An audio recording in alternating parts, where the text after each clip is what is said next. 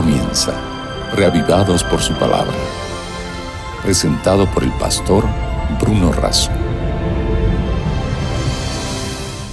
Porque no solo de pan vive el hombre, sino de toda palabra que sale de la boca de Dios. Esa es la razón que nos convoca a encontrarnos todos los días para meditar y reflexionar sobre las Sagradas Escrituras. Hoy lo haremos sobre el Salmo 147. Antes pedimos la bendición de Dios. Querido Dios, que el mismo Espíritu que trabajó en los que escribieron, trabaje en nosotros para leer, entender y también para aplicar el mensaje de este salmo a nuestra vida. Te lo pido y te lo agradezco en el nombre de Jesús. Amén. Desde los Salmos 146 hasta el Salmo 150, cada uno de ellos tiene la particularidad de empezar y terminar con la misma expresión, aleluya, que significa que tenemos que alabar a Dios.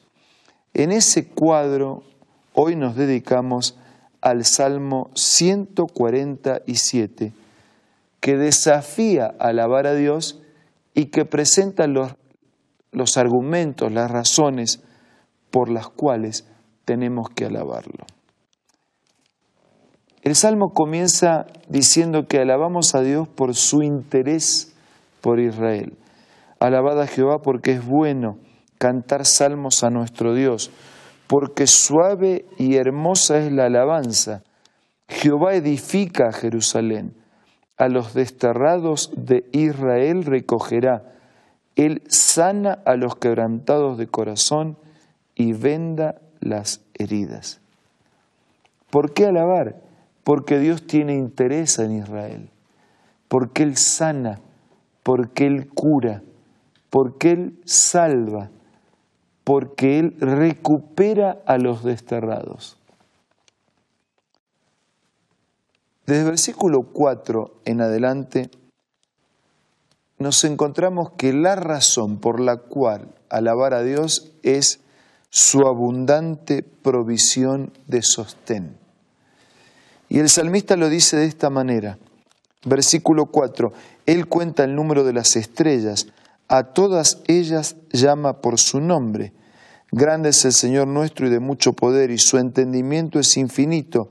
Jehová exalta a los humildes y humilla a los impíos hasta la tierra. Él cuenta el número de las estrellas, conoce el nombre de cada uno. Nosotros ni sabemos cuántas son. Y apenas sabemos el nombre de unas poquitas. Pero Dios conoce el nombre y la cantidad de todas las estrellas. Hay un interés por todo. Versículo 6. Jehová exalta a los humildes y humilla a los impíos. Cuando nosotros reconocemos su poder creador y su soberanía, somos exaltados. Versículo 7. Cantad a Jehová con alabanza, cantad con arpa a nuestro Dios. Él es quien cubre de nubes los cielos, el que prepara la lluvia para la tierra, el que hace a los montes producir hierba, el que mantiene a la bestia del campo. Versículo 10 no se deleita en la fuerza del caballo ni se complace en la agilidad del hombre. Se complace Jehová en los que le temen y en los que esperan en su misericordia. Así como cuida de los animales, así como cuida de los seres inferiores, Él se deleita en el ser humano, corona de su creación. Dice, se complace Jehová en los que le temen, es decir, en los que le respetan, en los que confían en la actuación misericordiosa de Dios, Él se deleita, se goza, se alegra en eso.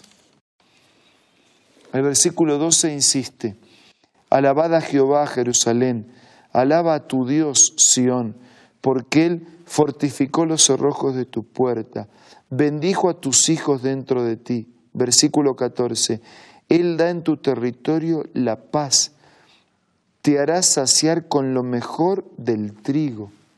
Es decir, Dios suple toda necesidad del ser humano.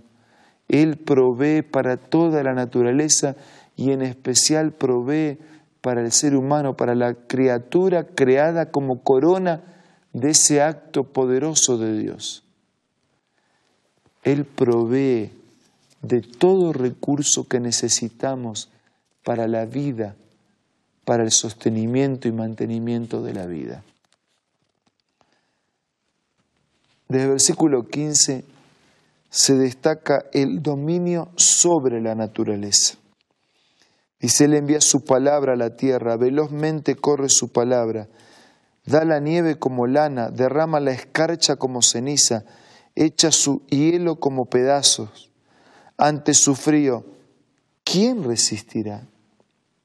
Versículo 18. Enviará su palabra y los derretirá, soplará su viento y fluirán las aguas. Ha manifestado sus palabras a Jacob, sus estatutos y sus juicios a Israel. Es decir, un Dios que domina toda la naturaleza, que está presente en la naturaleza que utiliza la naturaleza para proveernos lo que necesitamos para la vida. Esa es otra razón por la cual alabar a Dios. Y hacia el final del capítulo aparece la última. No ha hecho así con ninguna otra de las naciones. En cuanto a sus juicios, no lo conocieron, dice versículo 20. Y el 19 ya había dicho, ha manifestado sus palabras a Jacob, sus estatutos y sus juicios a Israel, y eso no ha hecho con las otras naciones. O sea, Dios se reveló de una manera especial para Israel. Las lluvias la recibieron todos, pero su palabra en aquel tiempo solo la recibió Israel. Y el pueblo de Israel era el encargado de recibir, de beneficiarse con la palabra de Dios, de crecer en la fe y en la obediencia y de extender, de compartir con los otros pueblos el mensaje y la bendición que habían recibido de parte de Dios. Y el salmo termina con la palabra aleluya, que es una contracción de dos palabras, alaben a Dios. Sí, alaben a Dios porque nos ha dado su palabra. Alaben a Dios porque Él provee para suplir toda necesidad. Alaben a Dios porque Él tiene un interés definido en cada uno de sus hijos y manifiesta su gracia desde su poder creador, desde su hecho redentor por la muerte de Jesús, desde su abundante provisión para todo lo que necesitamos. Qué Dios maravilloso, un Dios que crea la vida, que la origina, que la mantiene, que la sostiene y que además quiere conducirla por caminos seguros, por caminos firmes, que nos llevan a un destino seguro de eternidad. Este es un buen momento para dar gracias a Dios por su abundante provisión, por su poder creador por sostener, por mantener la vida, pero además por darnos su palabra. Y en la naturaleza y en su palabra vemos la manifestación del poder y de la presencia y del interés de Dios por cada uno de nosotros. Son los dos libros de Dios. Lean en la naturaleza del amor y poder de Dios lean de la Biblia, del amor y del poder de Dios. Y no solo leamos, sigamos en ese camino. Ahora vamos a compartir este tiempo de oración.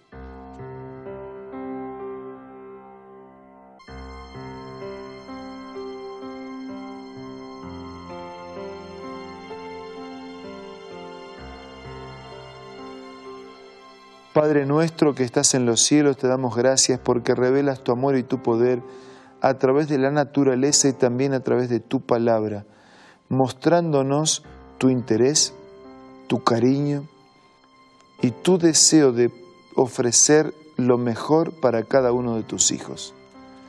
Danos un espíritu humilde y obediente para percibir la mano, el poder y el amor de Dios para escuchar tu voz, para leer tu carta, leer tu palabra y para aplicar a nuestra vida todos tus consejos. Te lo pido y te lo agradezco en el nombre de Jesús. Amén. Muchas gracias por su compañía tan amable, permanente.